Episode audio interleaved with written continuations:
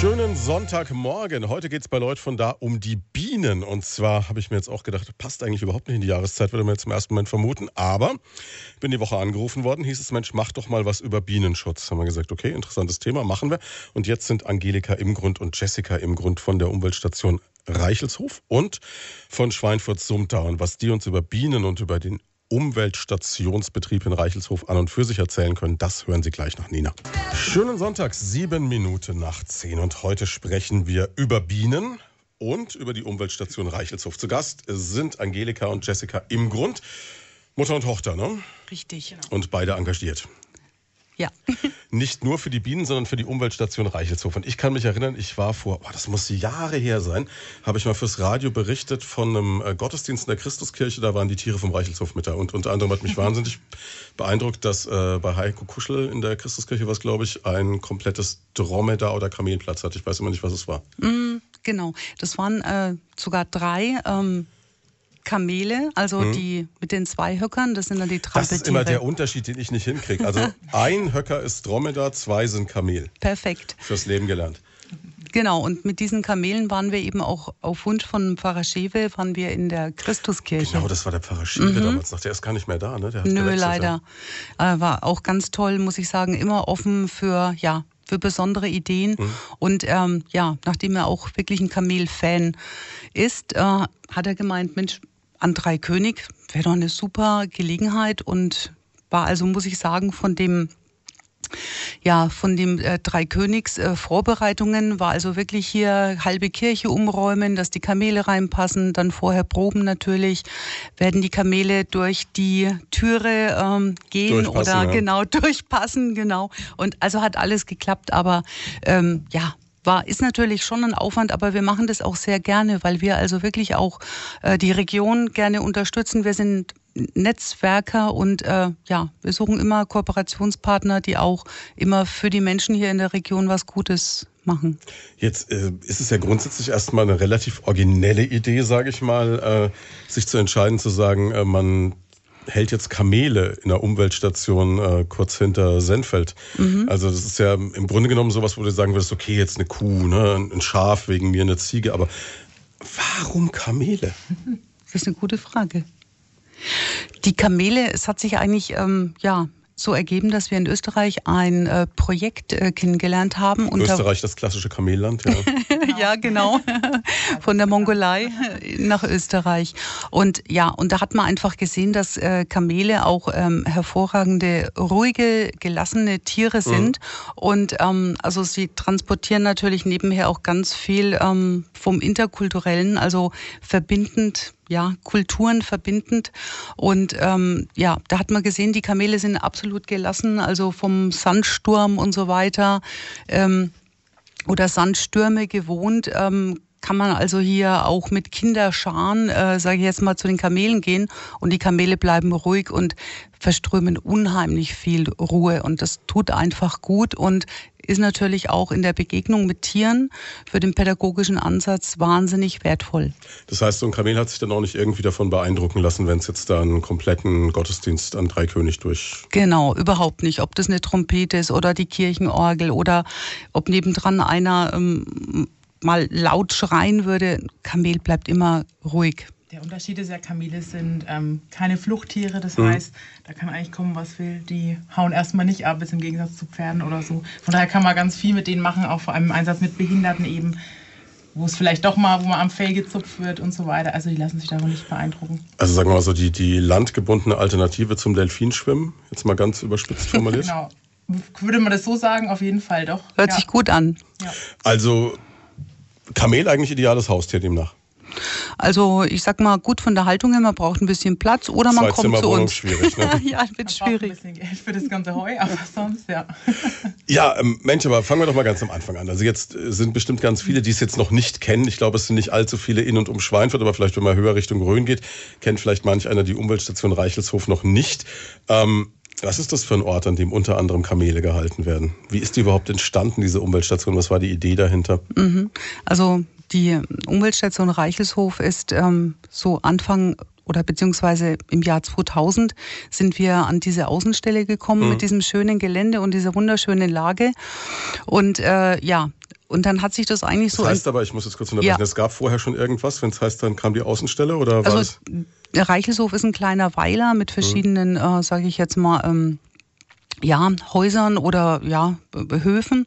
Und äh, da war unter anderem auch ein Bildungsträger schon vorher dort. Und äh, wie gesagt, wir hatten dann äh, so die Idee, dass wir doch, äh, da, als die Umweltbildung aufkam, Ende mhm. der 90er Jahre, das war so genau der Übergang, dass wir dort doch in und in der Natur mit den Menschen mit Menschen mit und ohne Handicap. Das ist uns also besonders mhm. wichtig hier, das Thema Inklusion hier ja, Natur zu erleben und Naturerlebnisangebote zu machen.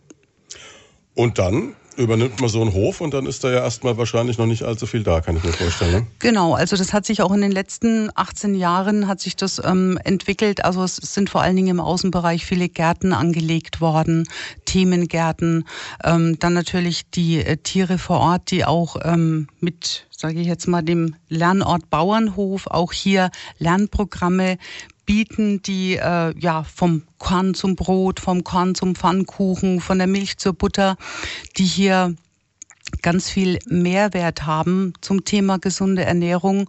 Und wir sind auch ein ja, ein Lernort Bauernhof. Ich selbst habe eine Qualifizierung gemacht. Achtung, jetzt kommt's. Ich bin zwar Sozialpädagogin, aber ich habe eine Qualifizierung gemacht als Erlebnisbäuerin. Erlebnisbäuerin. Hört sich gut an, ne? Klingt großartig. genau. Das war also über, ja, das war eine Qualifizierung über zwei Jahre hinweg. Das wird angeboten vom Bayerischen Landwirtschaftsministerium. Mhm.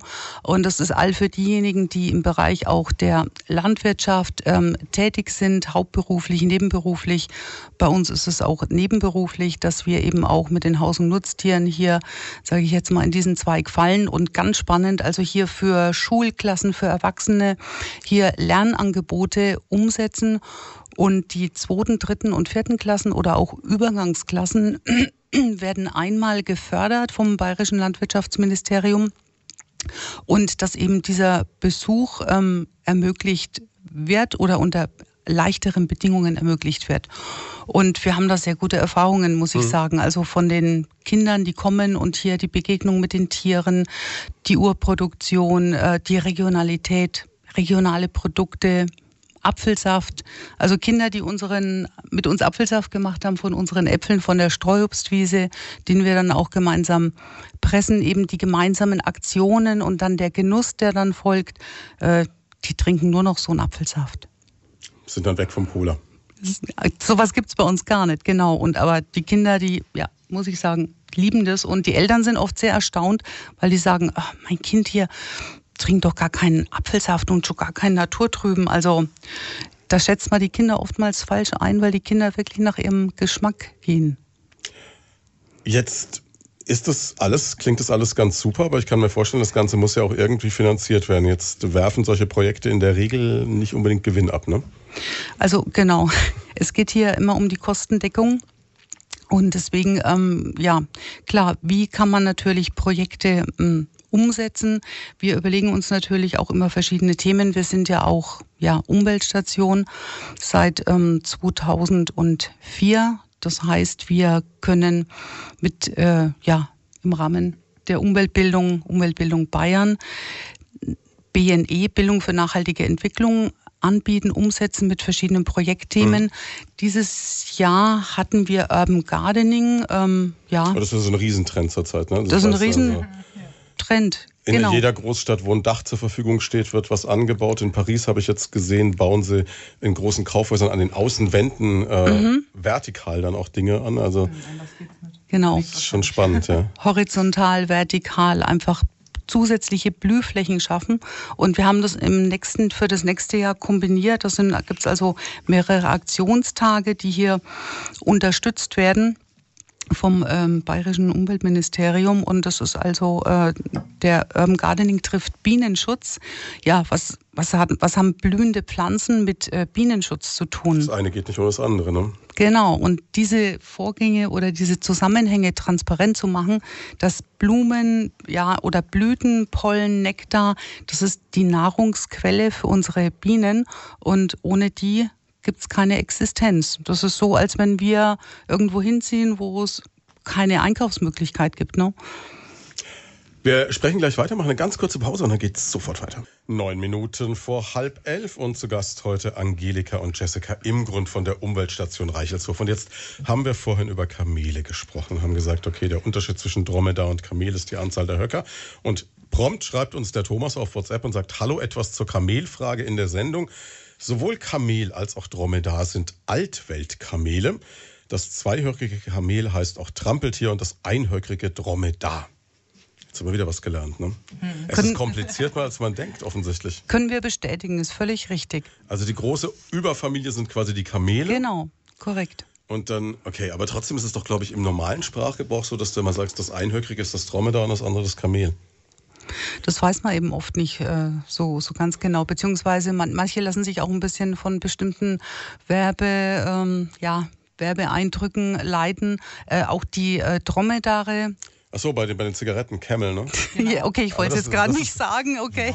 Oh, okay, okay. Deswegen fängt jetzt keiner das Rauchen an, weil wir das jetzt ja, einmal gesagt haben. Hoffentlich nicht. Aber Okay, nein, also wirklich die, die Zweihöckrigen, also die äh, Trampeltiere, die kommen ja auch eher Mongolei, also aus äh, Eurasien, aus diesem Raum, also wo es wirklich äh, kälter ist, deutlich kälter ist. Deswegen ist das auch kein Problem von der Haltung mhm. hier. Die Dromedare, die kommen ja, also die Einhöckrigen kommen ja aus, äh, sag ich jetzt mal, warmen Afrika, aus diesen warmen Regionen. Deswegen, also die würden hier schon frieren, da wird es schwierig. Aber im Grunde genommen ist es dann eigentlich wirklich so, dass man sagen kann, man kann solche Tiere hier auch jetzt um die Jahreszeit halten? Ja, logisch, klar. Die Trampeltiere, schicken, die ja. stehen jetzt draußen hier und beim Schnee und freuen sich, dass es schneit. Die fühlen sich jetzt richtig wohl. Okay. Hm? Spannend. Ja, Mensch, wir waren bei der Umweltstation Reichelshofen dabei, wie das dann ähm, so alles entstanden ist.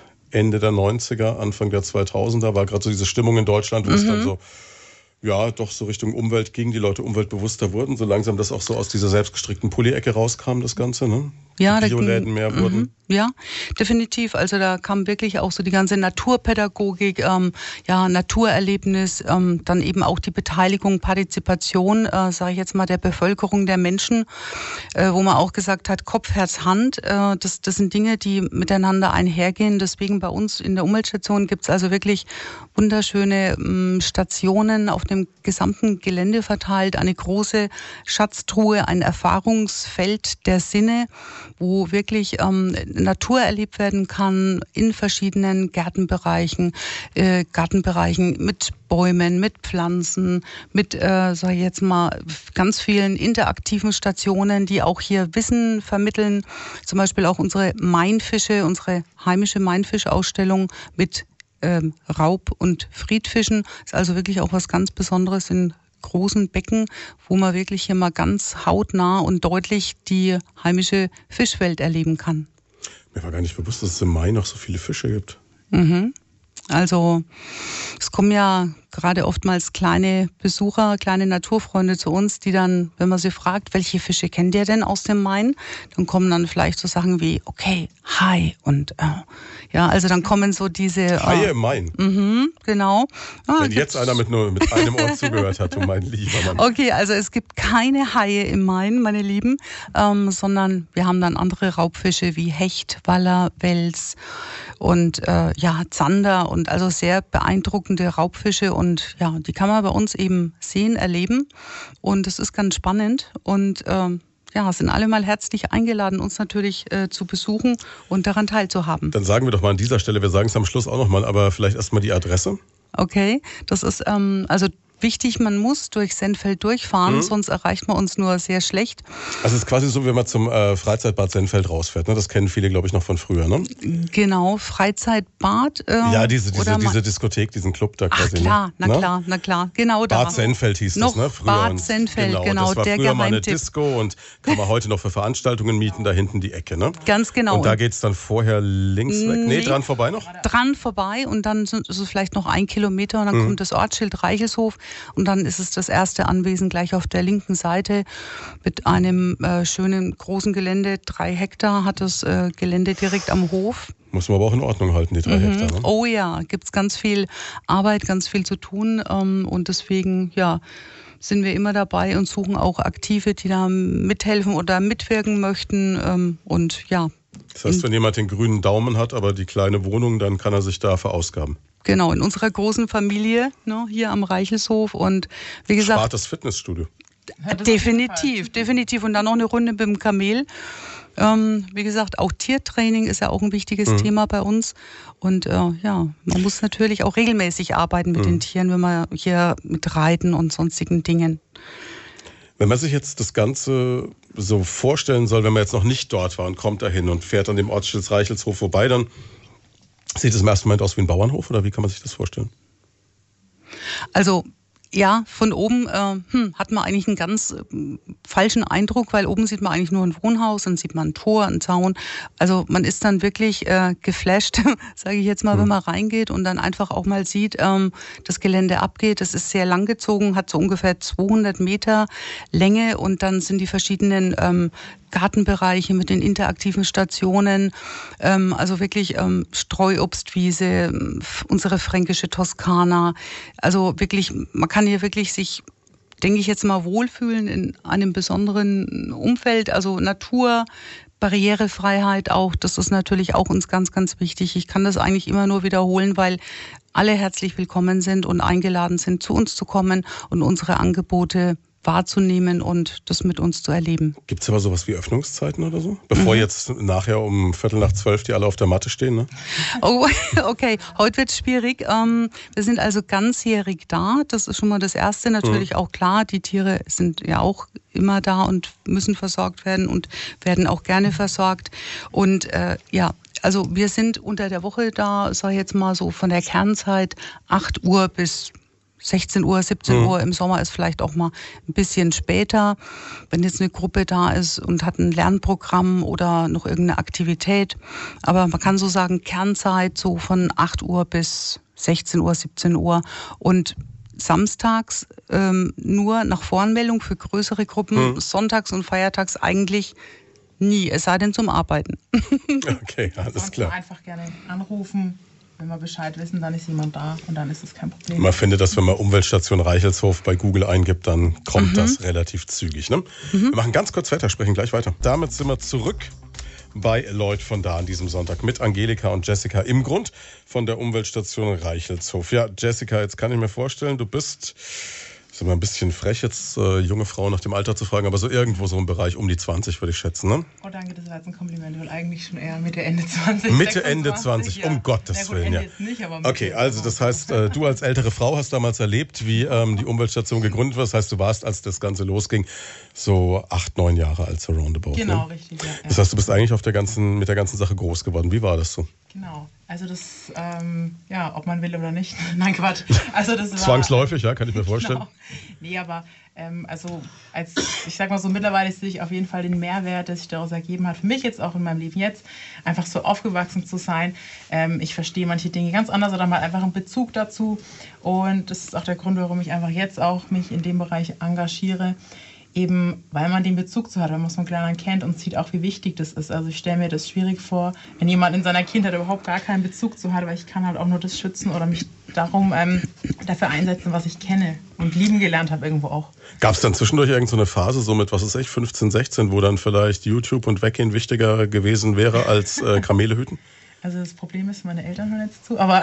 ja, natürlich, also theoretisch, Nein, wenn irgendjemanden, dem du, von dem du gehört hast, dass du ihn Nein, kennst, so in. Theoretisch mal angenommen. Genau. Nein, also ähm, ich sag mal schon klar, so in der Pubertät, sag ich jetzt immer, vor allem, da hat man natürlich keinen Bock gehabt. Ne? Da war es dann so, oh nee, Tiere versorgen, da habe ich jetzt keine Lust drauf. Aber gut, meine Eltern haben da immer viel Verständnis gehabt. Also man musste da auch nicht immer mit anpacken, sag ich mal, sondern die haben da auch viel Freiraum gegeben. Und ja, mittlerweile hat sich dann wieder geändert, dass man es wieder gerne macht und wieder ähm, ja, mit Herz dahinter ist. Muss denn so ein Kamel dann auch Sonntagmorgens irgendwie versorgt werden oder so? Oder gibt es dann auch mal so? Ich denke, auf dem Bauernhof, das, was ich mir immer so vorstelle, dass das Gruselige ist ja, oder was heißt gruselig, aber dass du halt 365 Tage im Jahr mhm. immer da sein musst. Und wenn die Tiere, die unterscheiden ja nicht zwischen, ich war gestern Abend weg und heute will ich mal länger schlafen, sondern die, haben ja eine Erwartungshaltung, ne? Die haben halt immer Hunger, genau. Mhm. Das ist halt, also man kann jetzt nicht sagen, ach, ich gehe jetzt halt erstmal um fünf oder was. So, ich sag mal, ähm, in einem Brotshop kann man das klar auch nicht, aber man hat da vielleicht äh, anderen ähm, Drang dahinter, weil man weiß, okay, wenn ich jetzt nicht komme, dann haben die Tiere nichts zu fressen oder ähm,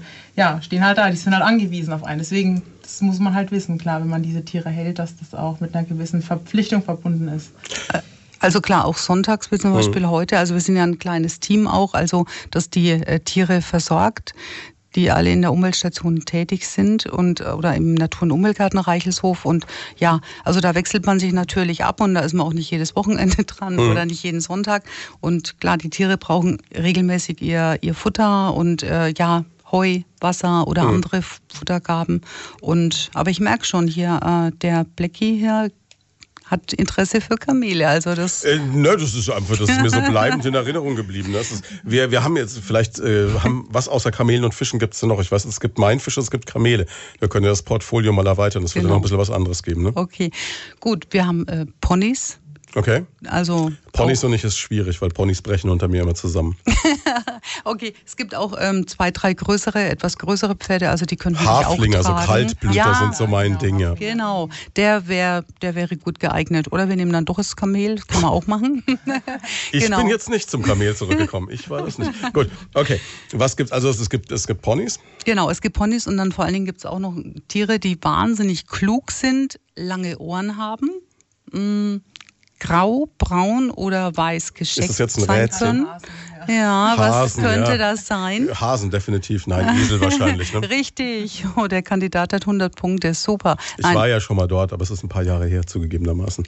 Die klugen Esel, wir haben im Moment übrigens auch einen kleinen, ganz süßen Esel, der äh, zwei Monate alt ist, unser kleiner Pepe, ähm, weiß gescheckt. Äh, wir stellen auch mal ein Bild ein.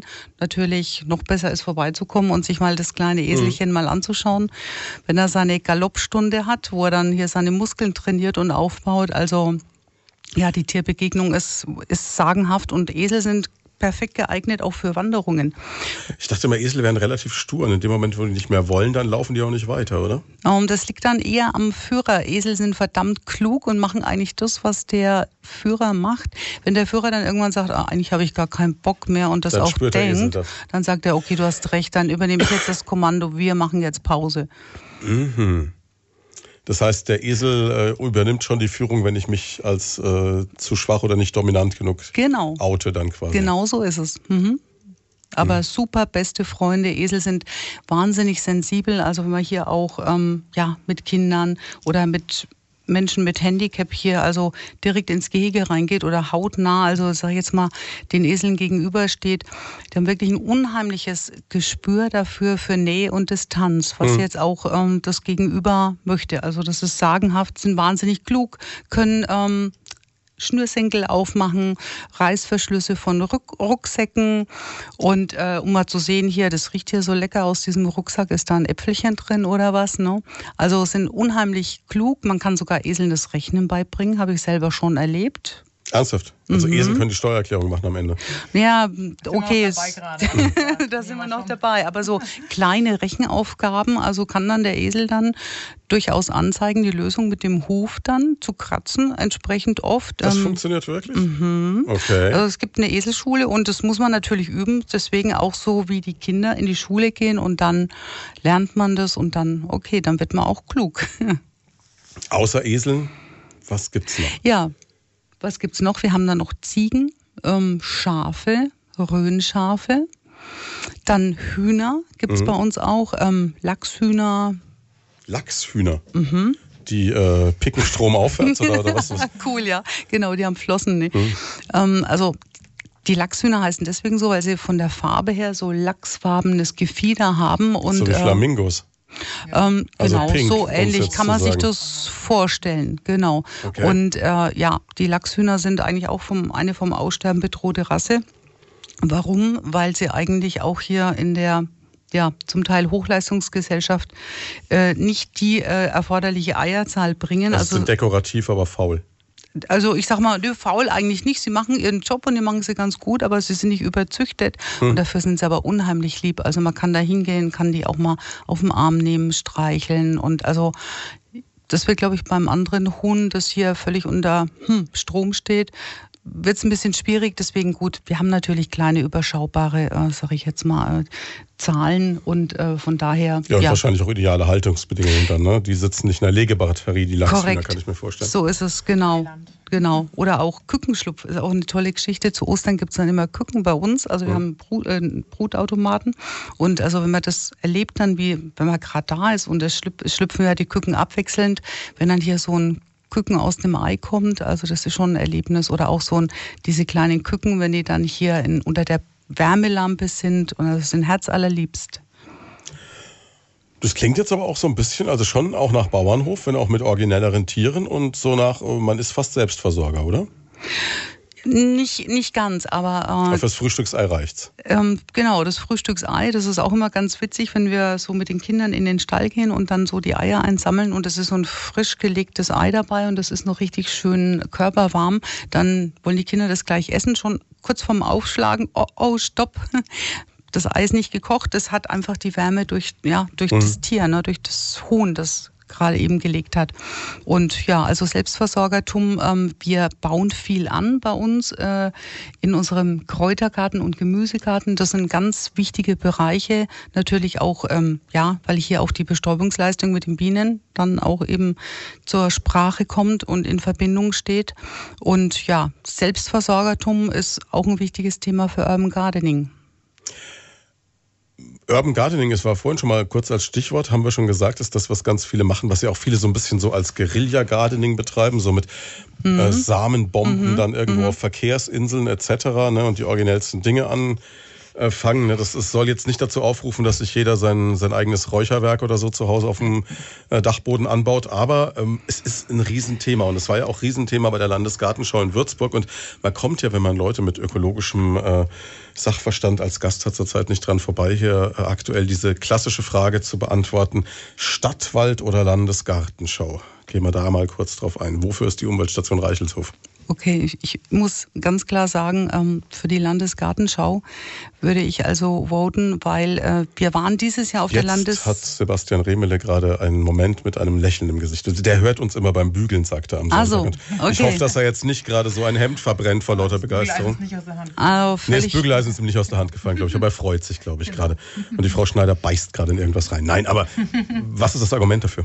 Also das Argument dafür ist eigentlich, dass wir waren dieses Jahr auf der Landesgartenschau in Würzburg auch mit involviert beim ähm, Stand vom Umweltministerium, beim Aktionspavillon mit dem Thema ähm, Bienen, Wildbienen, Bestäubungsleistung, Artenvielfalt, Schutz und Erhalt. Und ähm, man hat gesehen, die Menschen sind eigentlich wahnsinnig interessiert und es sind wahnsinnig wichtige Themen. Und ich denke, das sind Informationsquellen durch so eine Landesgartenschau, die hier entstehen, die ähm, einfach für die Bevölkerung sehr viel Mehrwert haben.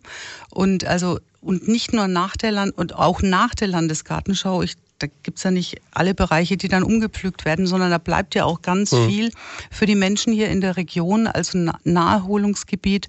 Und ähm, ja, wir würden uns dann natürlich auch sehr gerne mit einbringen, mit unserem Wissen, mit unserem Know-how, wenn die Landesgartenschau kommt. Deswegen hier der Wunsch an den Oberbürgermeister natürlich, dass wir dann hier auch ähm, ja, mit unserem Thema Schutz und Erhalt von Artenvielfalt uns hier einbringen, um einfach diese Message und die Unterstützung zu, zu transportieren, was auch Schweinfurt gut zu Gesicht stehen würde.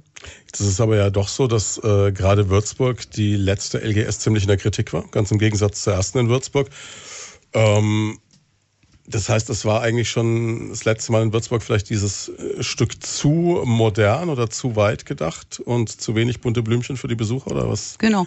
Also ich, ich, ich denke, das war genau der Punkt. Also was für mich auch so immer wieder von den Besuchern so als Hauptkritikpunkt herangetragen worden ist, es waren sehr viele Grünflächen, mhm. Rasenflächen mhm. und einfach jetzt, wenn man ganz viele Botschaften hört und auch in den Medien Meldungen eben mit äh, dem Bienensterben, eben Blüten, Blühflächen werden gebraucht als Nahrungsquelle, mhm. als, als, als Grundlage für unsere Bienen, damit sie ihren Job, die Bestäubungsleistung machen können.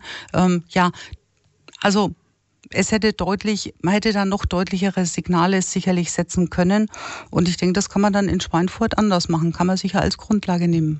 Zweifellos, hat er auch äh, Obi Remmeler in der letzten großen Diskussion, glaube ich, im Cook gesagt. Das ist ein Zitat von ihm.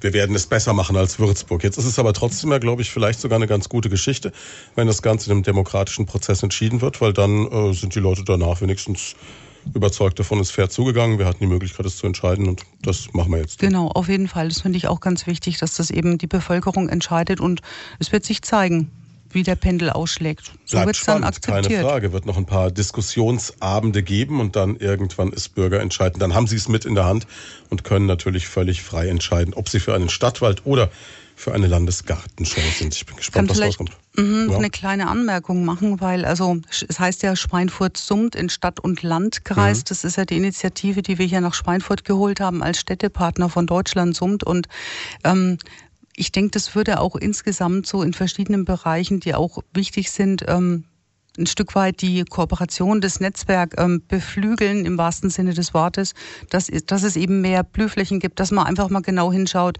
wie werden denn auch öffentliche Flächen bearbeitet.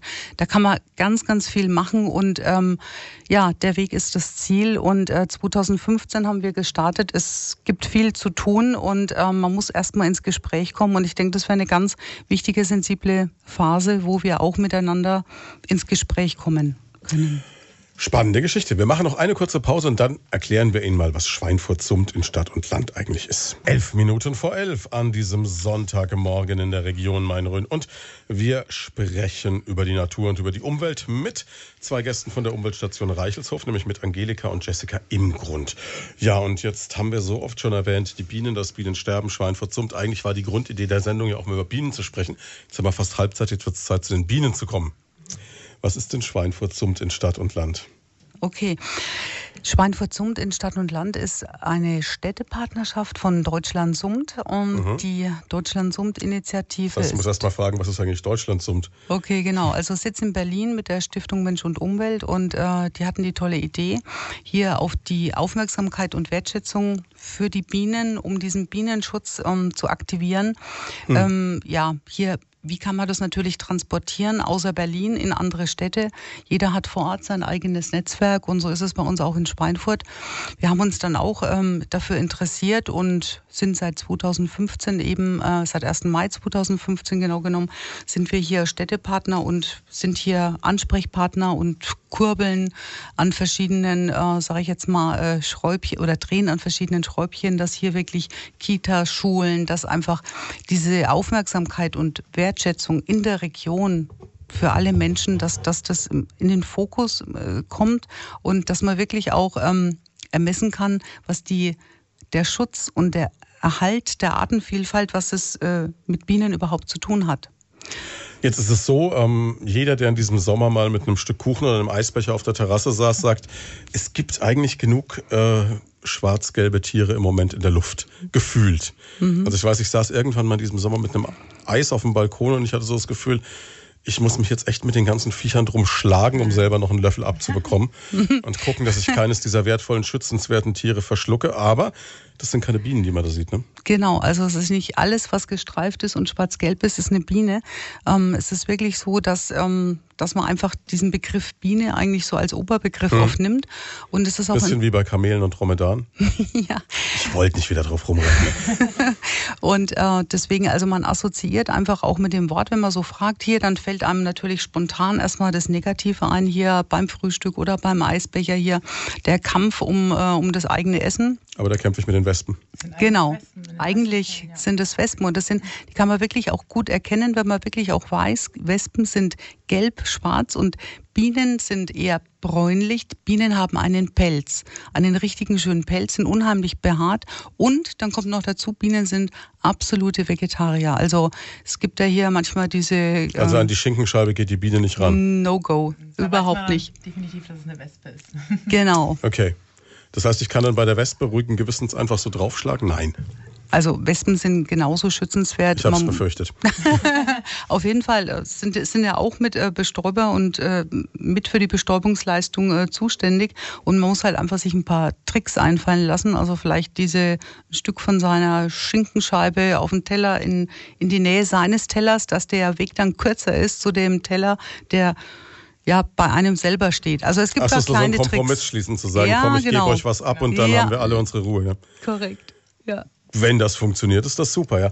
Und ja, wie ist denn jetzt die Situation der Bienen in Schweinfurt und Umgebung? Also man, also gefühlt würde ich jetzt sagen, wenn ich so in Richtung Rhön gehe, habe ich irrewitzig viel Natur, da muss es doch eigentlich alles super sein, oder? Oder ist das ein Zerrbild? Ja, also ich denke, man kann wirklich hier nicht für bestimmte Regionen so grünes Licht geben. Es mhm. ist so insgesamt ähm, ja, die Situation, die Krefelder Studie, die Ende 2017 veröffentlicht wurde, die hat es ja wirklich gezeigt, äh, dass drei Viertel, also 75 Prozent, und das ist eine ganze Masse, dass wirklich hier verschwunden ist an Biomasse. Mhm. Also dass hier ähm, diese Vielfalt der Insekten um 75 Prozent reduziert wurde. Und das ist also das ist das ist eine wahnsinnige Zahl. Man rätselt natürlich oder man überlegt sich oder beleuchtet auch die Faktoren von den, äh, sage ich jetzt mal, Neonicotinoiden, Pflanzenschutzmitteln, die Auswirkungen bis hin über fehlende Blühflächen, also wirklich Pollen und Nektar, also die Nahrung für unsere Bestäuber. Das ist wahnsinnig wichtig und man muss wirklich mal mit den Augen einer Biene mal über Land fahren und wirklich mal sehen, was ist denn hier, wenn der Raps abgeblüht ist. Das sind ja große Monokulturen. Hm. Aber was, was, was würde ich was denn als Biene noch, noch finden? Ne? Und vor allen Dingen ganzjährig, weil ähm, Bienen, äh, sag ich jetzt mal, Honigbienen, die sind jetzt im Winter zwar reduziert auf die Winterbienen, also dass ein kleiner Anteil äh, der Bienen im Bienenstock ist mit der Bienenkönigin, aber ähm, die brauchen, sage ich jetzt mal, fast, also mindestens drei Viertel vom Jahr, zehn Monate oder neun, zehn Monate brauchen die wirklich hier Nahrung. Und deswegen, ähm, ja, diese Nahrung zu finden, Blühflächen zur Verfügung zu stellen, ich denke, äh, das ist eine Möglichkeit, wo wirklich jeder was machen kann. Die Krefelder Studie äh, ist im ersten Moment ein Schock, äh, aber die gute Nachricht, und ich denke, das ist immer ganz wichtig, das zu kommunizieren, auch in der Umweltbildung, BNE, Bildung für nachhaltige Entwicklung. Die gute Nachricht ist die, es ist nicht zu spät und jeder kann was tun. Und das was man tun kann und wie man das tun kann, indem man zum Beispiel kleine eigene Blütenrestaurants, ähm, sage ich jetzt mal zu Hause, auf dem Balkon, auf der Fensterbank äh, hier platziert und den Bienen hier äh, Pollen und Nektar spendet und dafür auch mit der Blütenvielfalt mit durch die Bestäubungsleistung belohnt wird. Ich denke, äh, das sind Dinge, die einem oft gar nicht so klar sind, so bewusst sind. Das heißt aber, das, was ich eigentlich dann äh, auf meinem Balkon so betreibe, ist dann wieder komplett falsch. Also ich habe dann so ähm, Rosmarin, Thymian, Basilikum und äh, Minze für Cocktails. Und das steht in so Töpfen und damit ist Top. eigentlich keine Biene glücklich. Echt? Ernsthaft? Top. Da ist aber keine Blüte dran. Also doch, die blühen dann auch. Entweder erntest du die vorher, also vielleicht lässt Die Minze mal ist immer vorher weg. ja, genau, die Hugo-Minze wahrscheinlich. Eher, eher die Mojito-Minze, aber gut, das ist okay. Geschmackssache. okay, also wirklich vielleicht einfach mal nicht ganz äh, kürzen, sondern ein bisschen was stehen lassen, weil mhm. dann fangen die auch das Blühen an, auch viele Kräuter blühen und da kommen dann wirklich auch oft so ganz kleine Wildbienen und wir haben ja in Deutschland auch äh, also ich sag mal weltweit 20.000 äh, verschiedene Bienenarten. In Deutschland hier sind so 560 aktuell noch.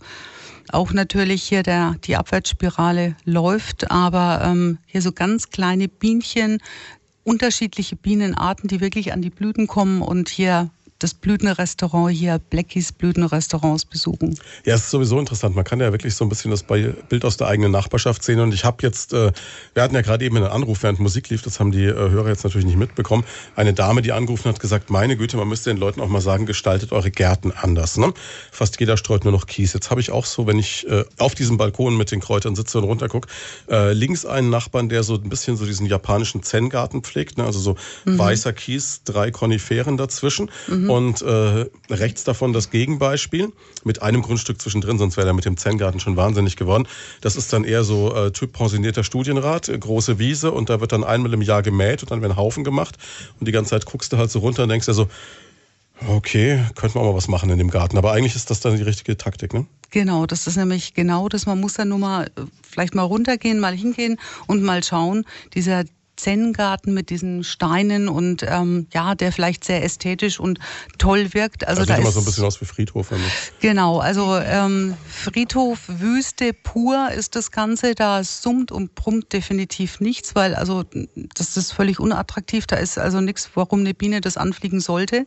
Und äh, daneben dann eben einen, ja, eine Blumenwiese, Blütenwiese oder ja blühende Pflanzen. Äh, da sieht man, da tummelt sich's, da summt's und brummt's und äh, man kann hier auch auch völlig gefahrlos seine äh, Hängematte oder sein, sag ich jetzt mal, irgendeinen Liegestuhl hier platzieren und einfach chillen. Wenn man sich durch den hüfthohen äh, Busch gequält hat.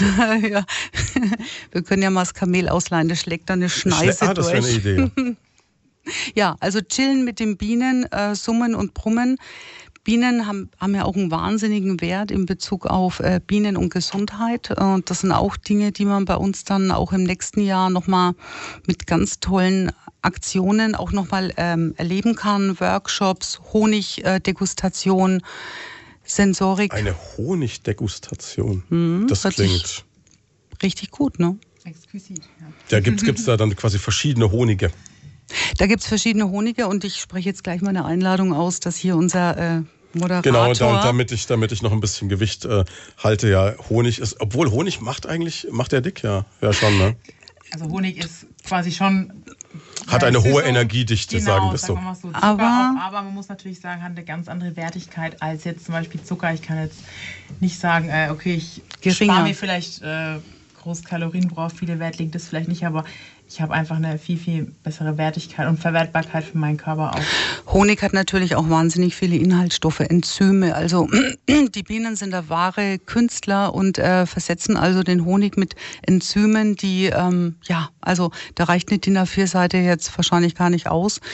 Das kann man dann alles bei der Honigdegustation erfahren, diese wertvollen Inhaltsstoffe und äh, Zucker ist halt einfach was Leeres. Also da ist nichts mehr drin außer süß. Und bei dem Honig hat man eben ja Süße und auch äh, diese ganzen Inhaltsstoffe, die für den Körper, für den Stoffwechsel sehr gut sind. Bisschen Zeit haben wir ja noch, nämlich eine komplette Stunde gleich auf der anderen Seite der Nachrichten, um drüber zu sprechen. Also ein bisschen was über Honig hören Sie noch, keine Sorge. Einen schönen Sonntagmorgen, drei Minuten nach elf, das heißt eine Stunde, haben wir noch Halbzeit bei Leut von da mit Angelika und Jessica im Grund von der Umweltstation Reichelshof und von Schweinfurt summt in Stadt und Land einer Bienenschutzaktion. Jetzt sind Bienen ja wahnsinnig äh, bekannt geworden in letzter Zeit, dachte ich eigentlich, durch dieses eine Buch, ne, die Geschichte der Bienen heißt es, glaube ich, ne? Ein Riesenbestseller auf allen Spiegel-Bestsellerlisten, mhm, mhm, ähm, mhm. wo man sich sagt, okay, warum ist das auf einmal so ein Riesenthema? Warum ist das auf einmal so in der Öffentlichkeit? Weil es war ja eigentlich, das Problem besteht ja schon länger, dass es Bienen nicht so gut geht, ne? Mhm.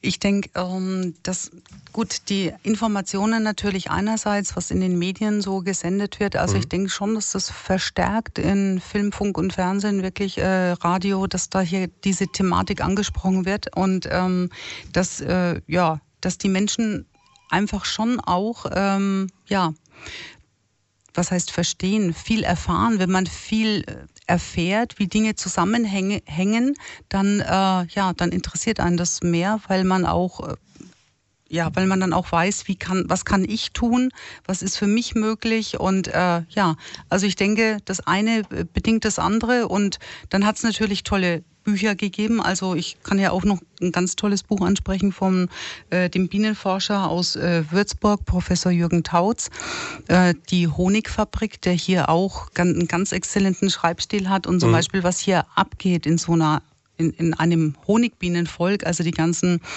äh, sage ich jetzt mal, Aufgaben, die Kommunikation. Also das ist höchst spannend und hat wirklich absolut kurzweilig hier äh, ein, das ist eines seiner vielen Bücher, die er geschrieben hat. Wir durften ihn auch schon kennenlernen in der Umweltstation und äh, er hat uns auch schon mit dem Hobos-Team auch unterstützt in dem Aufbau hier in der Umweltstation vor Ort, was wir an Bienenwissen transportieren und für unsere, für die Menschen in der Region hier vorhalten. Ja, und dann fällt mir auch ganz spontan ein, ein Film, More Than Honey. Mhm. Das war vor ein paar Jahren ein Kinofilm von dem Schweizer Regisseur Imhof. Und äh, der hat wirklich auch mal beleuchtet, wie ist denn die Situation weltweit. Dass also wirklich hier in den USA schon, dass die Situation durch das Bienensterben gefordert hat, dass hier Bestäubung auf Bestellung, da fahren also Riesentrucks, fahren da mit Hunderten von Völkern hin, zu, zum Beispiel zu einer Mandelbaumplantage und bestäuben einfach die Mandelbäume. Das heißt, da muss ich mir dann die Bienen schon mieten ja, die eigentlich korrekt. normalerweise in der Natur sind. Korrekt. Sonst äh, Bestäubungsleistung weltweit wird geschätzt zwischen 250 und 500 Milliarden Euro. Also der ökonomische Wert, was die Bienen auch für die Wirtschaft bringen, mhm. das ist also, ja, die Bienen zu schützen, da muss die Wirtschaft genauso daran interessiert sein, wie, sag ich jetzt mal, vom ökologischen her. Also das ist eine, eine wahnsinnige Bedeutung und vielleicht auch noch sein, sein noch mal erwähnt, dass die Biene das drittwichtigste Nutztier ist. Was sind die anderen beiden? Äh, Schwein und Rind. Und da hat Johanna Kehlen, das ist auch ein ganz. Das ist aber auch nur, solange die Leute sich nicht für Vegetarismus komplett entscheiden können. Ja, genau. Alternative, ja. Ähm, da gibt es ein ganz tolles Buch auch von Johanna Kehlen, äh, die hier ähm, mit fantastischen Skizzen und Zeichnungen hier solche äh, Dinge hier, äh, sage ich jetzt mal, in ihrem Buch veröffentlicht, veröffentlicht hat. Und wir haben im nächsten Jahr haben wir eine, einen Teil des Buches hier ähm, als Bienenerlebnisweg, der eröffnet wird, den wir ja mit Hilfe und Unterstützung der Sparkasse ähm, Schweinfurt-Hasberge hier ähm, eröffnen können um dann solche tollen Bilder zu zeigen. Wenn man hier sieht, das Treppchen hier. Das ist jetzt ein bisschen schwierig, wenn man jetzt äh, ein, ein, ein, Buch ein, ein Mikrofon gegenüber hält, weil man wird es nicht sehen im Radio. Sie können mal ganz fest auf den Lautsprecher starren. Nein, aber es ist natürlich richtig. Ja, also man, man sieht jetzt gerade so eine Grafik quasi wie so eine, ja, wie so eine ähm, Siegertribüne. Sieg, Dankeschön. Siegertribüne beim Sport, ja, bei Olympia. Und da steht ganz oben die Kuh, dann das Schwein beziehungsweise das Rind halt. Und äh, auf drei dann die Biene, die sich etwas klein aufnimmt, ausnimmt. Genau, das, das ist der winzige Punkt. Aber, aber tolles Buch, kann ich mir vorstellen, das ist auch gerade mhm. für Kinder interessant ist. Ich habe auch gerade äh, mit Begeisterung die eine äh, Kapitelüberschrift gelesen, was die transsibirische Eisenbahn mit mhm. dem Bienensterben zu tun hat. Das Buch heißt Tod einer Königin. Warum sterben Bienen wie die Fliegen? Okay, es ist offensichtlich ein Thema, das zu Wortspielen einlädt, auch deswegen mhm. Schweinfurt summt. Aber mhm. äh, bei aller Wortspielerei, ähm, es ist ja Fakt, ohne Bienen geht es auch uns an den Kragen. Ne? Definitiv. Ja, hier fällt natürlich äh, einem immer als erstes das Zitat von Einstein ein. Genau, Einstein hat gesagt, dass ohne die Bienen quasi der Mensch selber nur noch vier Jahre zu leben hätte. Also ich meine, das sagt schon mal die immense Wichtigkeit der Bienen aus und dass es letztlich jeden was angeht, weil viele sagen, okay, dann gibt es ja keine Bienen, dann esse ich halt keinen Honig. Aber das Ein bisschen kurz gedacht. Genau, die Existenz der Menschen auch langfristig von den Bienen abhängt. Das heißt, wenn ich die Bienen schütze, schütze ich letztendlich auch mich selber und mein Leben, sage ich mal. Genau, die eigenen Lebensgrundlagen ja. äh, zu sichern dadurch. Bedeutet aber auch, ähm, wir müssen jetzt irgendwie handeln, weil das Bienensterben ist ja da. Also anders kann man es ja nicht sagen. Ne?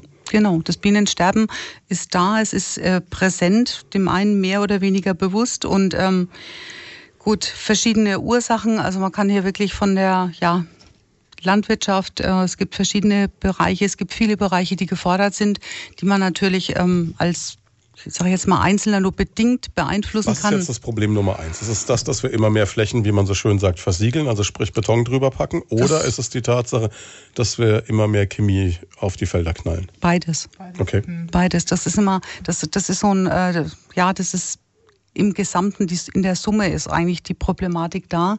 Die Versiegelung, dann auch diese, äh, sage ich jetzt mal, ja, Pflanzenschutzmittel, mhm. die ausgebracht werden. Es gibt ja Alternativen mit dem Ökolandbau. Ökolandbau zeigt ja, ich weiß, das wird immer nicht so gerne gehört, aber äh, das ist dennoch, es ist ein gutes Beispiel und ja, und dann natürlich die Privatpersonen in den eigenen Gärten oder auch in den Städten. Wusst, oder wusstest du, dass die Bienen in der Stadt drei, circa ein Drittel mehr ähm, ja, Nahrung finden, Pollen und Nektar, als auf dem Land? Das wusste ich nicht. Ich wusste nur, dass es jetzt schon auch äh, viele Leute gibt, die in der Stadt Bienen halten, was mich völlig fasziniert hat. Also Bekannter von mir, der ähm, hat in Würzburg eine Kerzenzieherei, einer der letzten der Martin Schenk, ja, von Wachs Schenk und der hat Bienenvölker mitten in der mhm. Würzburger Sanderau in so einem alten Anwesen und da Krass. stehen dann Bienenvölker und die holen dann quasi Würzburger Honig, wo du dir erstmal so denken würdest, zu ouch, ne, was kommt dabei rum, aber geht. Mhm. Also ist auch ganz interessant. Also das äh, ist auch mit eine eine eine Folge der, äh, sage ich jetzt mal, Medienpräsenz oder der Aktualität des Themas geschuldet, dass diese Stadtimkern so ein richtiger Hype auch ist. Mhm. Ähm, in Großstädten natürlich noch viel viel mehr. Ähm, keine Ahnung, Berlin, München und so weiter, wo wirklich sich Communities äh, gründen, die also, äh, sage ich jetzt mal, Gärten, Urban Gardening betreiben und auch äh, Bienen halten. Und äh, von daher ähm, ist es gut, ähm, auch ähm, das, äh, das Sterben der Biene hängt auch natürlich damit zusammen, der Honigbiene, dass es werden natürlich genügend Imker gebraucht, auch der Imker-Nachwuchs dafür zu sorgen. Das ist ganz, ganz wichtig, dass Interesse besteht.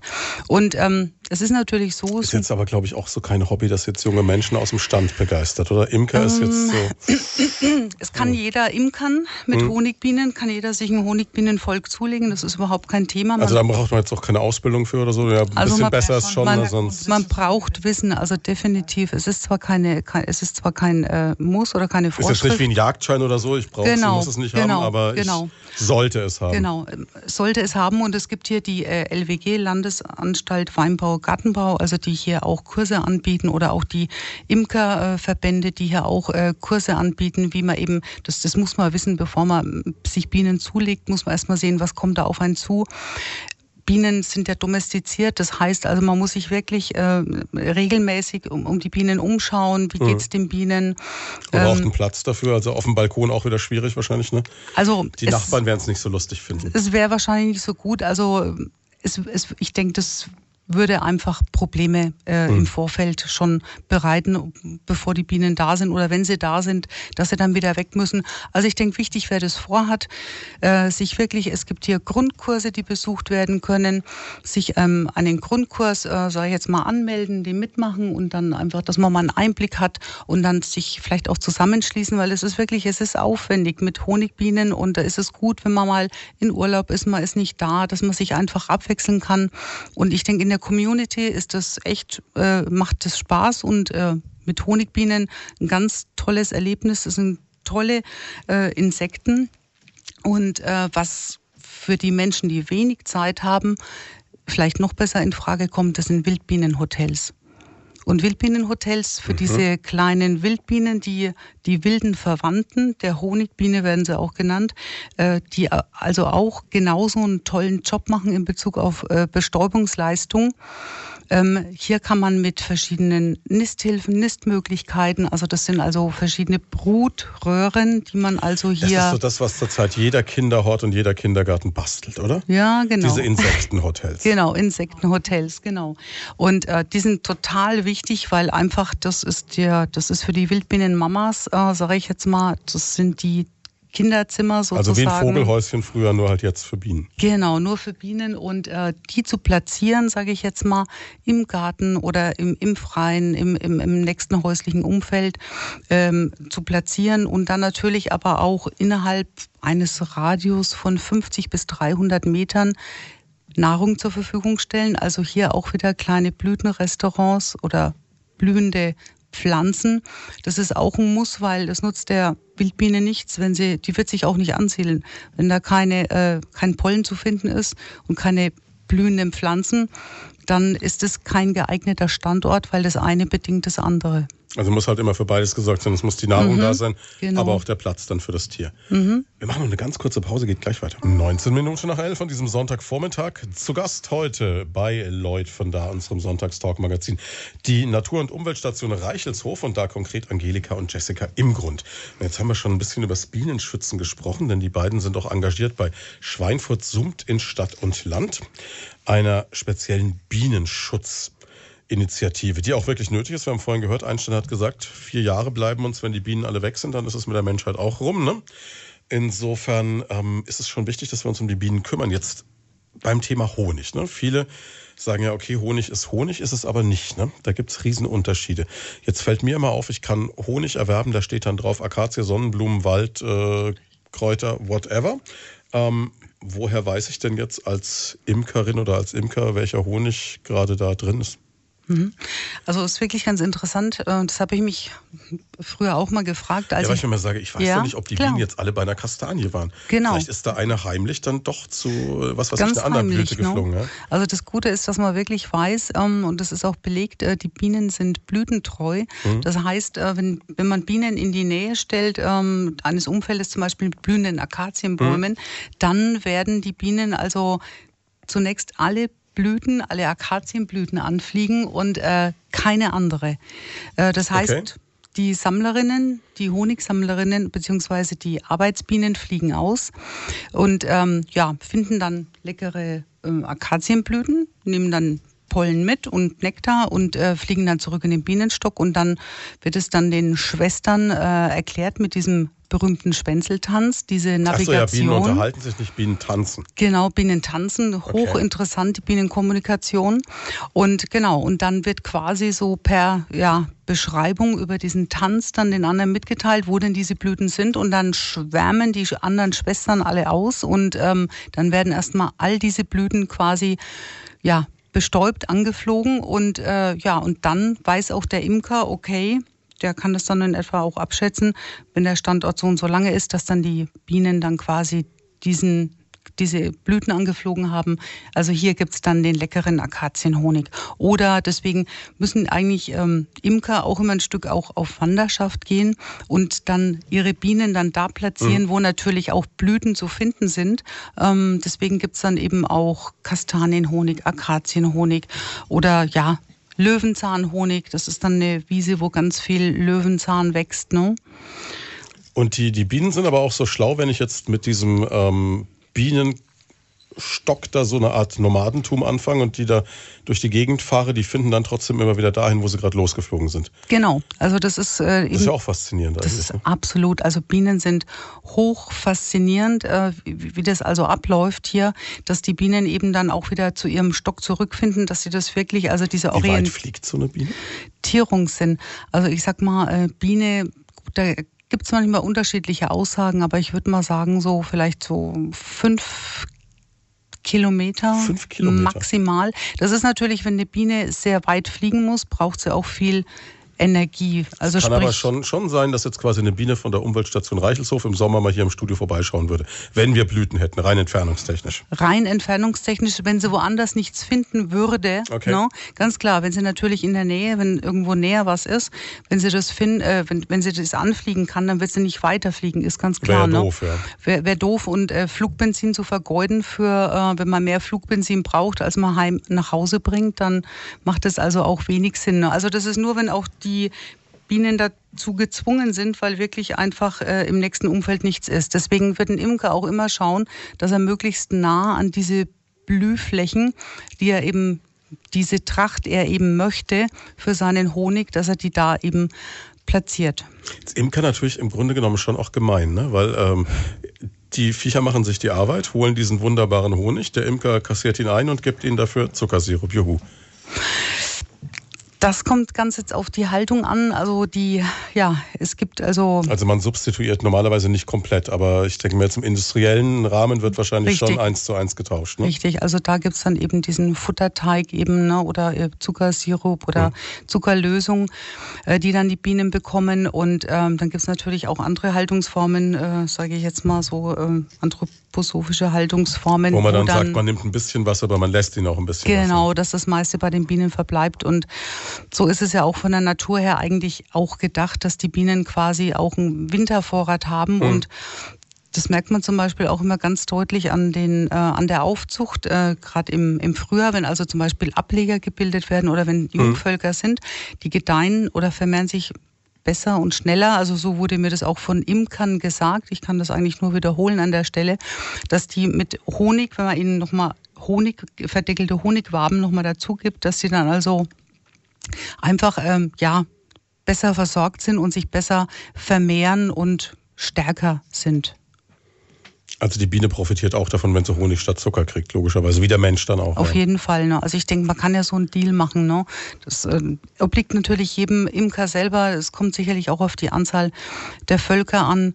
Und ähm, ja, also von daher äh, und, und so ein Bienenvolk überlebt dann auch den Winter komplett oder fangen die wieder bei Null an? Also Honigbienen äh, haben ein sogenanntes Wintervolk. Das heißt also, hier dezimieren sich die Bienen, wenn man mal so Vergleichsgrößen nimmt, vielleicht im Sommer zur Hochphase kann Bienenvolk 50.000 Bienen haben. Okay. Ne?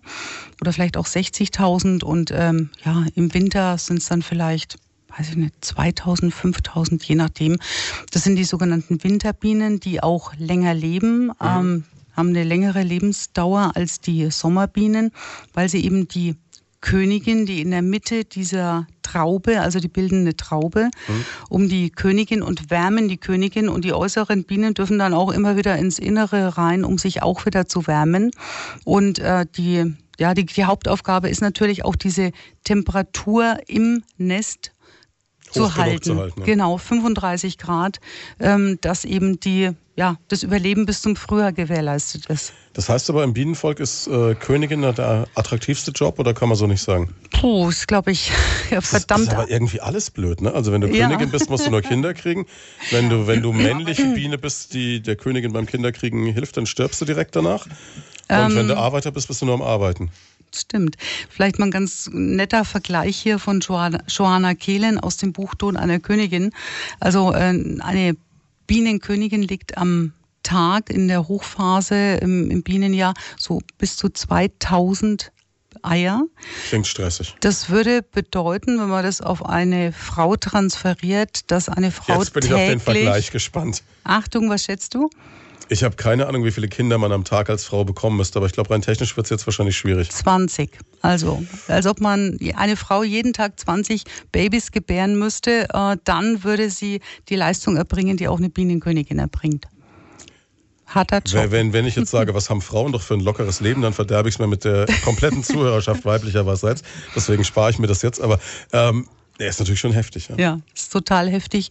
Und, Man äh, fragt sich auch, was ist der Antrieb? Also ich meine, mhm. äh, es klingt jetzt für mich nicht so attraktiv, dass ich so leben möchte, aber gut, ähm, ist halt Natur, ne? Ist halt so. Genau, das, das ist die Natur, das sind halt die Regeln, was auch jetzt die Wissenschaft, sage ich jetzt mal, in den letzten Jahr oder seitdem überhaupt Bienenforschung betrieben wird, ähm, herausgefunden hat. Und das ist sehr beeindruckend. Also es ist ja wirklich überwiegend Frauenpower im Job. Also ich muss es an der Stelle auch so mal sagen. Ja. Äh, genau, also die Drohnen äh, haben eine ganz spezielle Aufgabe und zwar, das ist die Fortpflanzung und nach dem Hochzeitsflug ist dann eigentlich auch schon äh, ja, das Leben zu Ende. Sozusagen. Ne? Also ähm, deswegen, äh, die Drohnen sind wichtig, aber sind nicht alles, sondern im Bienenvolk geht es aber auch immer darum, um das Volk, also das Ganze, das mhm. Ganze zählt. Ne? Das ist wie bei Ameisen oder so, auch bei diesen ganzen mhm. großen äh, mhm. Tieren, die so Staaten bilden, halt der Einzelne ist jetzt nicht so angesagt. Ne? Richtig, genau. Und also ganz spannend und deswegen also hier solche ähm, sage ich jetzt mal, ähm, Regeln, Kommunikation. Das sind alles Dinge, die wir wirklich äh, in den letzten Jahren schon aufbereitet haben, die auch erlebt werden können hier bei uns in der Umweltstation, äh, wo man wirklich eintauchen kann, interaktiv, ähm, erlebnispädagogisch, ähm, ja, und einfach staunen kann und begeistert sein wird und wirklich so richtig mit voller Begeisterung und dann mit brennenden Herzen dann mit seinem Blumensamenpäckchen äh, losgeht und anpflanzt. Genau, Guerilla aber, Gardening. Aber so, so, so, richtig viel äh, Willi und Maya Romantik bleibt dann am Schluss eigentlich nicht übrig, ne? Wobei ich glaube, die Biene Maya viel fürs Image der Bienen getan hat, ne? Genau, also ich denke, die ist ganz, ganz wichtig, die Biene Maya. Und äh, das ist auch immer so eine Brücke zu den äh, Bienen, natürlich zu den Honigbienen und von den Honigbienen dann zu den wilden Verwandten, zu den Wildbienen. Äh, das ist wirklich eine, eine gute Brücke und ist halt bei den Kindern bekannt. Und ähm, ich denke, ähm, also ich möchte sie auch nicht missen, die Biene Meier. Wir machen ganz kurz Wetter und dann geht's gleich weiter.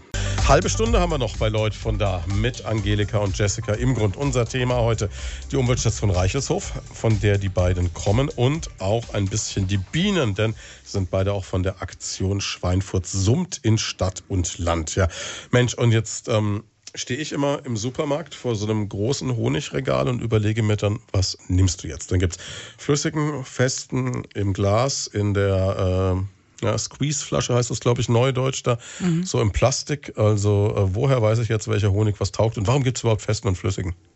Hm. Also mit dem mit den Honigqualitäten oder mit der Konsistenz, also das hängt sicherlich zum einen, ähm, das hängt auch in ganz erheblichem Ausmaß sogar von der Blütentracht ab. Mhm. Akazienhonig ist immer flüssiger zum Beispiel, mhm. das weiß ich. Genau, und ähm, wahrscheinlich auch, ich meine, ich bin jetzt kein Experte jetzt für ähm, diese Honigqualitäten, mhm. aber äh, auch so ein bestimmter Wassergehalt oder die Art und Weise, wie er verarbeitet wird, wie er geschleudert wird, wie er dann auch vielleicht, äh, sage ich jetzt mal, noch mit irgendwelchen Zusätzen vielleicht ein bisschen flüssiger gemacht wird, mhm. weil das weiß natürlich, das wissen bestimmte Firmen, die gerne flüssigen Honig äh, verkaufen. Ich nenne jetzt hier keine Namen, aber die Keiner dann, wird jetzt hier Langnese sagen. okay, die dann wirklich einfach wissen, okay, wir machen das jetzt so, der Honig wird so lange bearbeitet, bis er einfach die Konsistenz hat, die wichtig ist für den äh, Verbraucher. Das heißt, der schmeckt dann immer gleich, der sieht dann immer gleich aus mhm. und der taugt dann auch immer gleich viel in Anführungszeichen. Genau, also und deswegen, also wenn man wirklich einen wertvollen Honig haben möchte, dann ist es eigentlich nicht klar. Man hat natürlich vielleicht eigene Vorlieben, ein bisschen flüssiger, ein bisschen fester, aber auch vom Geschmacklichen her einfach mal durchwechseln, durchprobieren und die wichtige Botschaft ist am besten beim Imker kaufen. Also das wirklich. Heißt, man sucht sich einen vor Ort, wo man weiß, okay, genau, der macht das ordentlich und das ist perfekt. Kurze Wege, ich kann die Gläser wieder zurückgeben, der spült die wieder aus, verwendet die wieder. Also so die, die perfekte Geschichte. Genau. Und so, ich sag mal, äh, sonst weiß man ja auch wirklich nicht, wie in einem Film, den ich vorhin erwähnt habe, äh, More Than Honey, da gibt es ja wirklich auch Regionen in China, wo wirklich Menschen schon diese Bestäubungsleistung machen müssen, weil es strichweise Landschaften gibt, wo nichts mehr summt und brummt. Mhm. Und äh, deswegen, wir können die Bienen auch schützen, indem wir die Imker unterstützen, den Honig dort kaufen und dann sicher sein können, das haben hier keine Menschen bestäubt, die Blüten, sondern wirklich die Bienen vollbracht. Ja, und das nächste ist ja, ist ja auch irgendwie pervers zu sagen, man kauft jetzt hier beispielsweise, was gibt es überall, diesen kanadischen Honig oder so, ne, wo mhm. man sich sagt, also warum muss der jetzt mit Riesentransportkosten hierher gekarrt werden, mhm. wenn wir ja hier auch Bienen haben. Ne? Mhm. Das kommt oft preislich auch aufs Gleiche raus. Also der regionale Honig ist gar nicht wirklich teurer. Also das ist jetzt auch kein Argument. Das ist wirklich, ähm, ja. Nee, man muss sich, glaube ich, der Realität stellen, dass Honig genau. grundsätzlich kein günstiges Le oder kein genau. billiges Lebensmittel ist. Ne? Mhm. Äh, ja, der Wert des Honigs ähm, ist auch ganz interessant, ist auch kulturell abhängig. Also ich muss ganz ehrlich gestehen, ich habe wirklich auch gestaunt und es hat mich auch freudig überrascht, wenn zum Beispiel Frauen, die aus Syrien oder aus, äh, sage ich jetzt mal, anderen Kulturkreisen kommen. Also da ist der Honig, also die nehmen definitiv immer Honig mit und fragen auch danach und wollen also den Honig hier vor Ort kaufen, mitnehmen mhm. für zu Hause, weil die Familie den einfach ähm, verkonsumiert und die traurige Nachricht eigentlich, die ich äh, dieses Jahr mal erfahren musste, das war, war eine vierte Klasse hier und da waren definitiv viele Kinder in der Klasse, mehr als die Hälfte, die noch nie Honig probiert hatten. Weil wir haben da auch eine, wir haben Honig geschleudert, wir haben also Waben entdeckelt, Honig geschleudert und dann natürlich auch probiert, ganz klar. Mhm. Und da waren echt Kids dabei, die noch nie Honig äh, probiert haben. Und das war gut, wenn du in so einer Nutella-Familie groß wirst, dann ist das schwierig vielleicht. Ja. ja, und die Kinder waren aber echt begeistert. Also natürlich der Geruch vom Wachs und auch einfach, das, das sind alles so, um, hm, so Aktivitäten, die ja die die Kinder ganz nah an die Bienen bringen.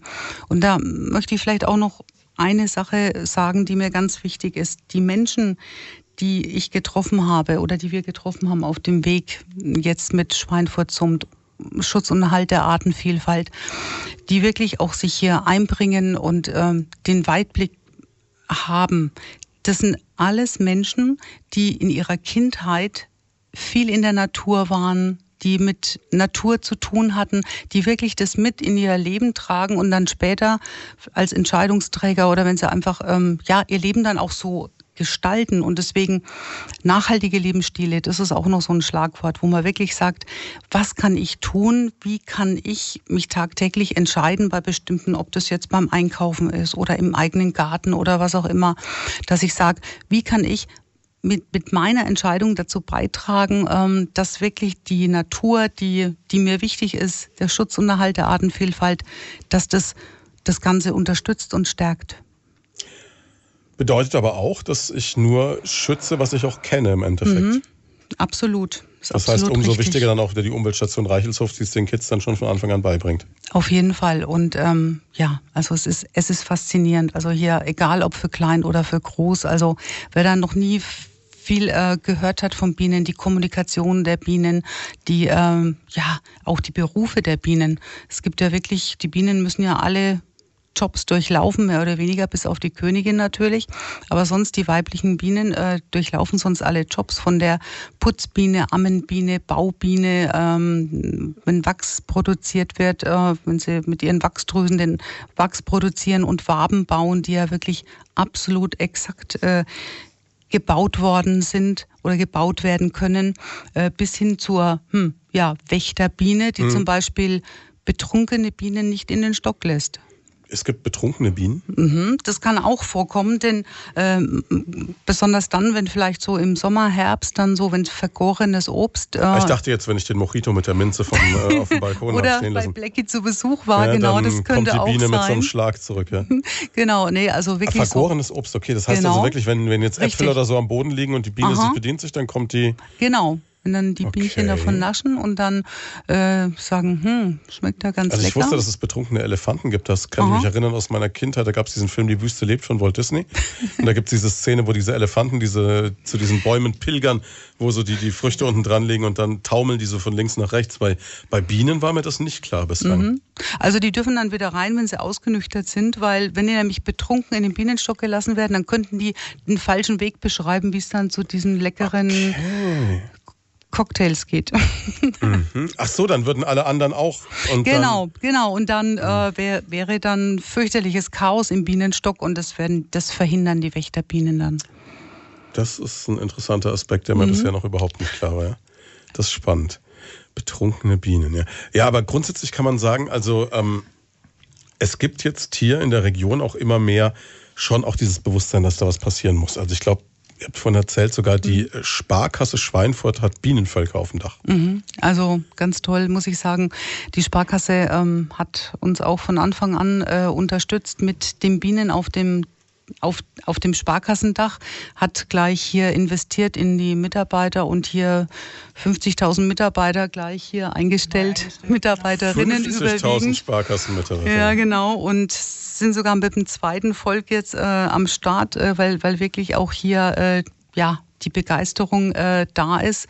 Und ja, werden natürlich auch belohnt, die sind fleißig und emsig und sammeln also auch äh, Honig. Und da gibt's dann diesen leckeren Sparkassenhonig äh, jetzt zu Weihnachten. Die Lieferung ist erst rausgegangen. Und ähm, ja. So, das bedeutet jetzt, wenn ich dann äh, ordentlich Umsatz gemacht habe, genug Geld auf dem Sparbuch habe, dann kriege ich von der Sparkasse vielleicht ein Gläschen Honig am Schluss. Hm, na, könnte als man Dividende ausgeschüttet. Genau, mal ins Gespräch kommen. ne? Das ist mal eine Aber super Anregung. Sache, ja. Also, Ähm, Honig wird ja auch ähm, süßes Gold genannt, ne? ah, okay. Mhm. Für, für, ja, in Zeiten der Inflation, ne? Wenn es mit dem Euro nichts mehr wird, kann ich mein Geld in Honig anlegen, wer weiß.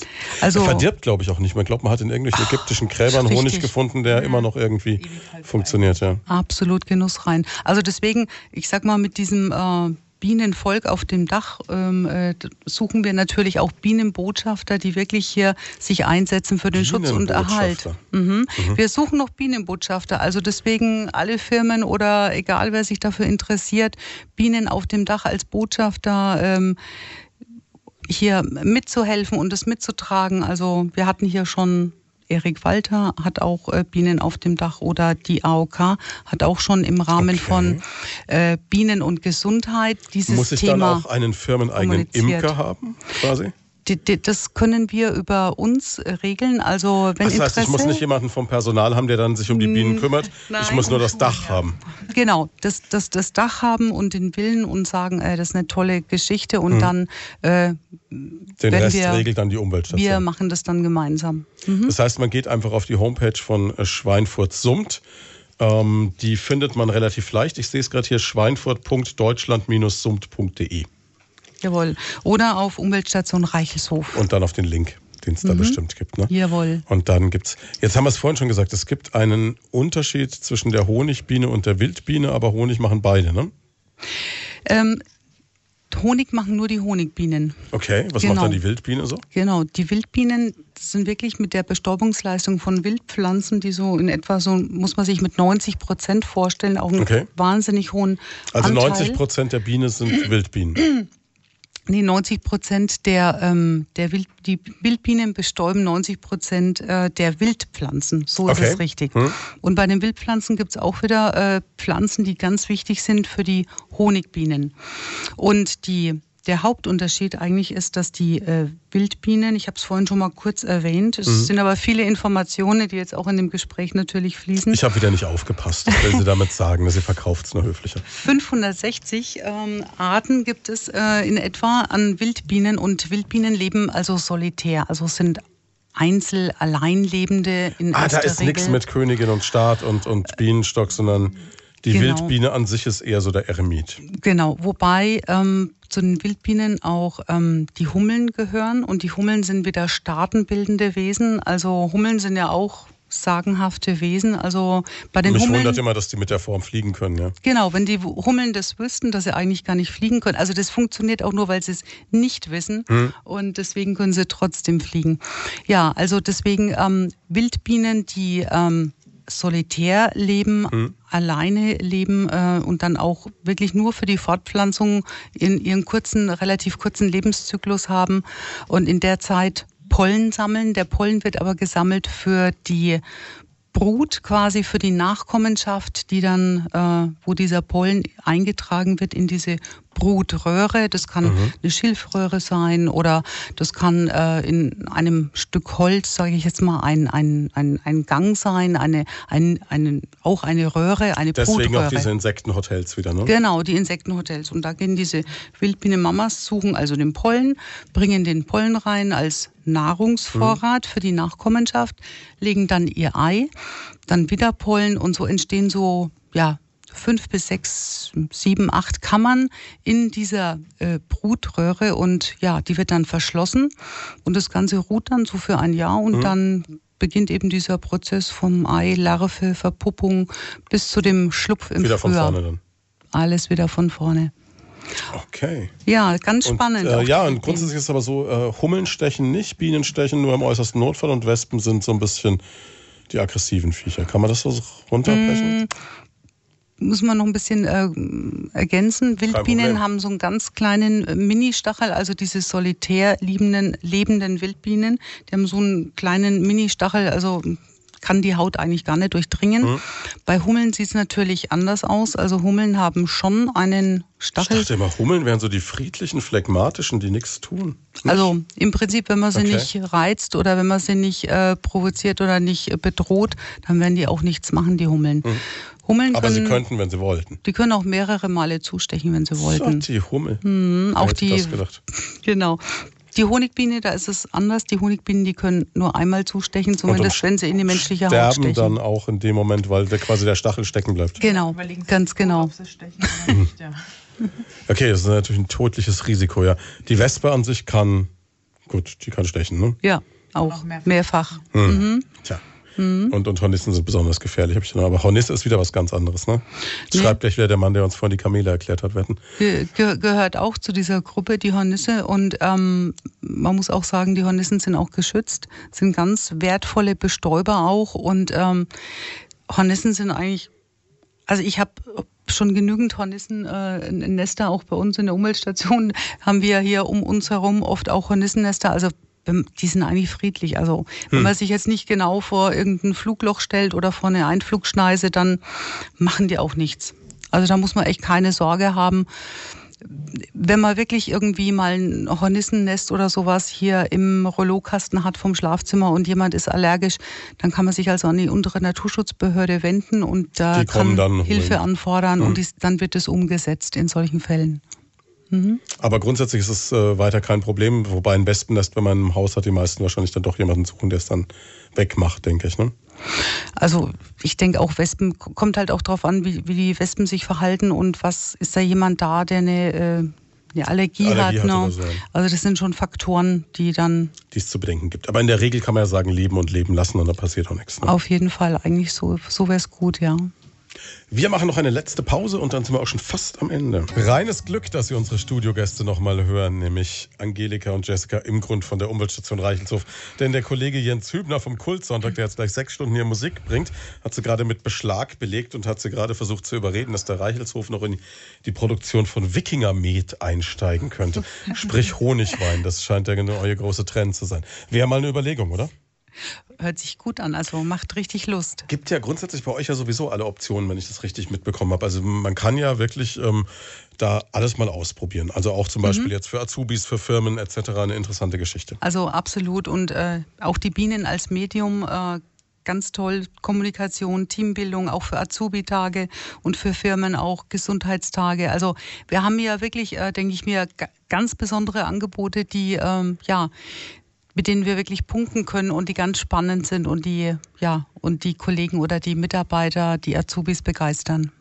Das heißt, wenn ich jetzt äh, beispielsweise mit meinem Team mal gut, jetzt vielleicht die falsche Jahreszeit, etwas andere Weihnachtsfeier, aber ein, Sommerfest oder sowas machen möchte oder einfach sagen möchte, ich möchte eine Aktion machen, wo alle zusammen was erreichen, dann kann ich auch Total gerne, total gerne, absolut. Wir haben da wirklich ein schönes Ambiente auch äh, mit Streuobstwiese, mit den Bienen, wo wir hier verschiedene Dinge mit einfließen lassen können in dieses, äh, ja, in diesen Gesamtrahmen oder in diesen Veranstaltungsbereich. Äh, mhm. Und äh, wir können das wirklich bereichern. Wir haben eine große Schatztruhe und finden bestimmt das Richtige.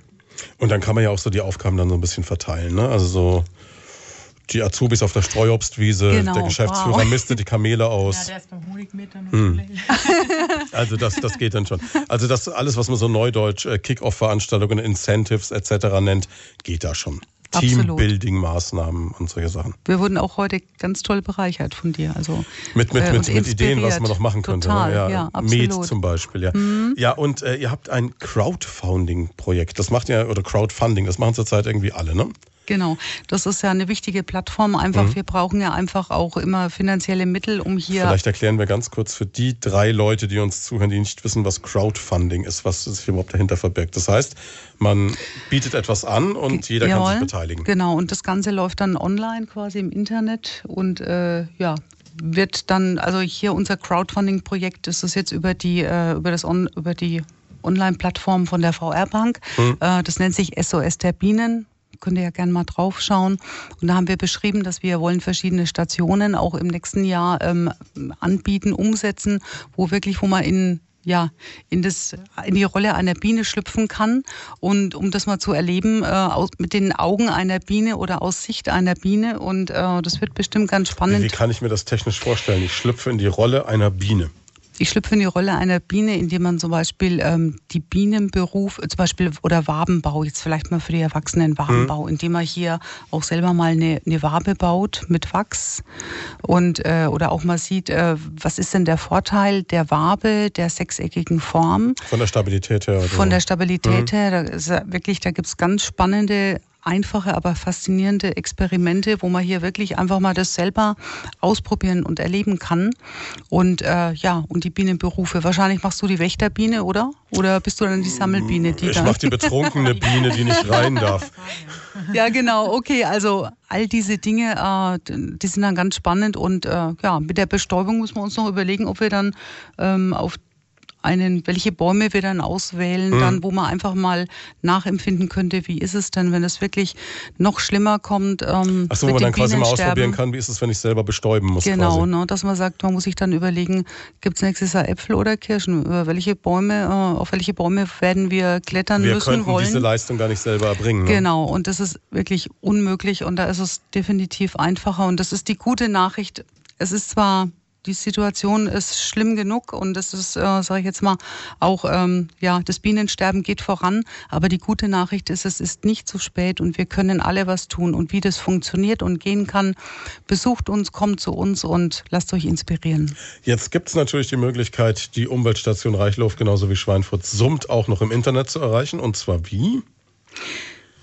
Entweder auf unserer Homepage www.umweltstation-reichelshof.de. Wir sind aber auch auf Facebook vertreten, haben eine Facebook-Seite, okay.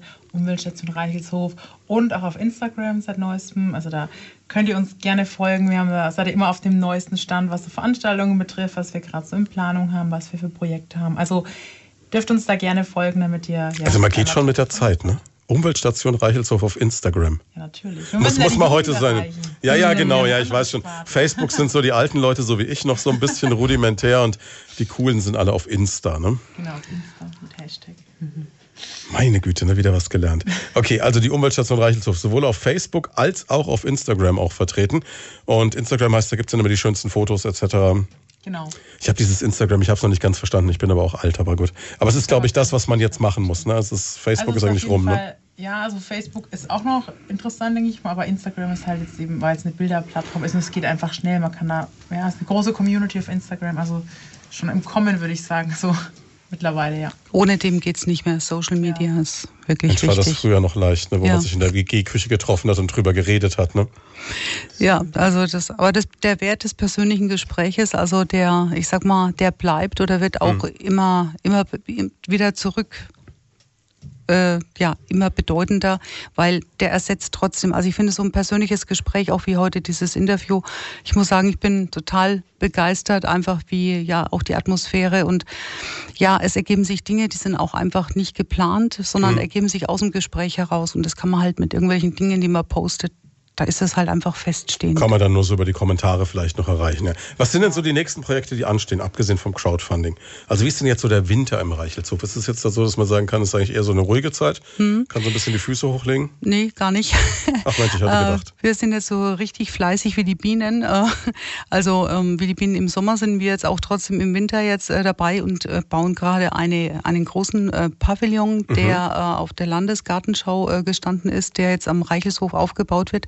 Das ist ein großer Holzpavillon, ähm, der zu Themen äh, zum Artenschutz, äh, Schutz und Erhalt der Artenvielfalt kommuniziert mit Ausstellungen, mit Workshops und einfach dieses Programm zu füllen, diese Angebote dann für die Menschen in der Region ähm, dann für nächstes Jahr vorzuhalten, das, das ist unsere Aufgabe und äh, ich denke, es ist bestimmt für jeden was dabei und ähm, wir freuen uns über alle, die den Weg zu uns finden und ja und die den, den Bienen damit auch eine Stimme geben. Und grundsätzlich kann man aber am Reichelshof auch einfach mitmachen. Wir haben es vorhin schon mal gesagt, also wenn da jemand Lust drauf hat. Mhm. Ist kein Problem, ehrenamtliche Helfer werden immer gerne genommen. Absolut, wir freuen uns.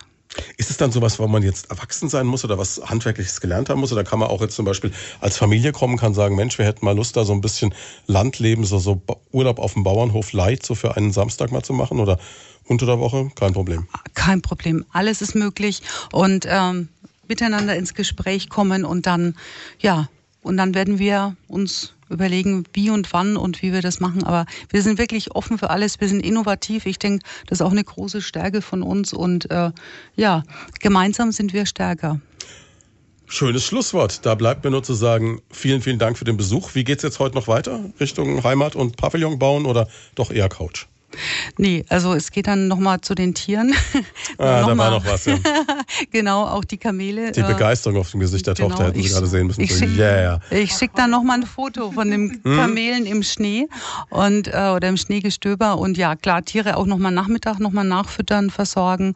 Und wir bedanken uns ganz, ganz herzlich, äh, dass wir die Möglichkeit hatten, heute über den Bienenschutz und über die Möglichkeiten der Umweltstation Reichelshof zu kommunizieren und hoffen, dass uns jetzt äh, ja Leute finden, die vielleicht auch ganz nah dran waren und es noch nicht wussten. Und ja, alles, alles Gute und schon mal frohe Weihnachten, guten Beschluss und vielleicht sehen wir uns dann im neuen Jahr. Mir bleibt da wenig hinzuzufügen, außer wir hören uns morgen früh schon wieder um kurz nach fünf, wenn Sie wollen. Jetzt gibt es Jens Hübner sechs Stunden lang mit den Kult-Sonntagshits. Ja, und außerdem gibt es diese Sendung natürlich ab morgen Mittag, morgen Nachmittag selbstverständlich noch zum Nachhören als Podcast im Internet und wahrscheinlich möglicherweise sogar auf der Seite der Umweltstation Reichelshof dann noch verlinkt. Ja, schönen Sonntag, ne? Jetzt gehe ich mal raus in den Schnee, mal gucken, wie es wird.